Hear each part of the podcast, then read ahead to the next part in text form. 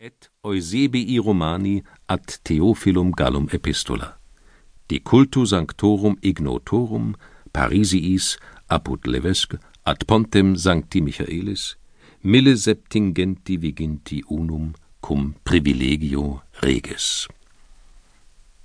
Unschwer fand ich die Vetera Analecta in der Bibliothèque Sainte-Geneviève, doch zu meiner großen Überraschung wich die dort vorhandene Ausgabe in zwei Punkten von der zitierten ab.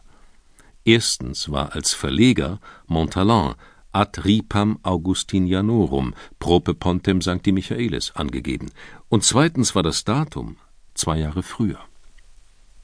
Überflüssig zu sagen, dass diese Analekta keinerlei Manuskript eines Adson oder Azzo von Melk enthielten. Es handelt sich vielmehr, wie jeder selbst nachprüfen kann, um eine Sammlung von mehr oder minder kurzen Texten, während die von Valais übersetzte Geschichte sich über mehrere hundert Seiten erstreckte. Ich konsultierte daraufhin eine Reihe illustrer Medievisten, unter anderem den teuren und unvergesslichen Etienne Gilson. Doch es gab keinen Zweifel. Die einzigen existierenden Vetera Analekta waren jene, die ich in der Sainte-Geneviève gefunden hatte. Ein Besuch in der Abbaye de la Source unweit von Passy und ein Gespräch mit meinem alten Freund Dum Arne Lanestedt überzeugten mich ferner, dass kein Abbé Valais jemals Bücher mit dem Druckvermerk dieser Abtei, die überdies gar keine Druckerei besitzt, veröffentlicht hat. Man kennt die Nachlässigkeit französischer Gelehrter bei der Angabe halbwegs zuverlässiger Quellenvermerke, doch dieser Fall überstieg jeden vernünftigen Pessimismus. War mir etwa eine Fälschung in die Hände gefallen? An das Buch von Valais konnte ich mittlerweile nicht mehr heran, oder jedenfalls wagte ich nicht, es von der Person zurückzuerbitten, die es mir entführt hatte. Und so blieben mir lediglich meine Aufzeichnungen, an denen ich nunmehr zu zweifeln begann. Es gibt magische Augenblicke von großer körperlicher Erschöpfung und heftiger innerer Spannung, in denen einem zuweilen Visionen von Menschen erscheinen, die man früher gekannt hat. En me retraçant ces détails, j'en suis à me demander s'ils sont réels ou bien si je les ai rêvés. Wie ich später aus dem schönen Büchlein des Abbé de Buquois erfuhr, gibt es ebenso auch Visionen von Büchern, die noch nicht geschrieben worden sind.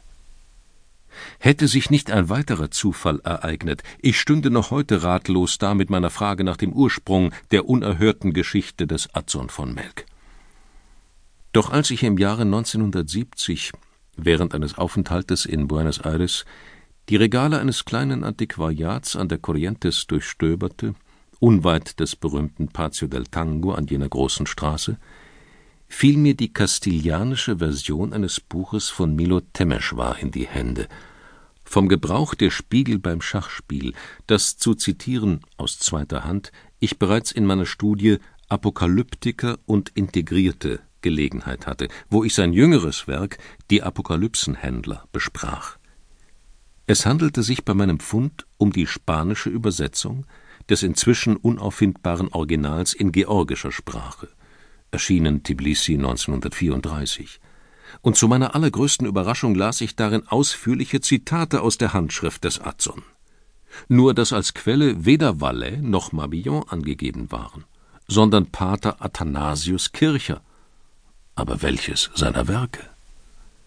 Zwar versicherte mir inzwischen ein Gelehrter, dessen Namen ich hier nicht nennen möchte, und er nannte Belege aus dem Gedächtnis, der große Jesuit habe niemals von einem Adson aus Melk gesprochen. Aber ich habe die Stelle bei Temeshwar mit eigenen Augen gesehen. Und die Episoden, auf die er Bezug nahm, glichen aufs genaueste denen des von Valais übersetzten Manuskripts. Insbesondere die Beschreibung des Labyrinths erlaubte keinerlei Zweifel. Mithin kam ich zu dem Schluss, dass die Erinnerungen des Mönches Adson offenbar teilhaben an der Natur der Ereignisse, über die er berichtet. Wie jene sind sie umgeben von vielen dunklen Geheimnissen.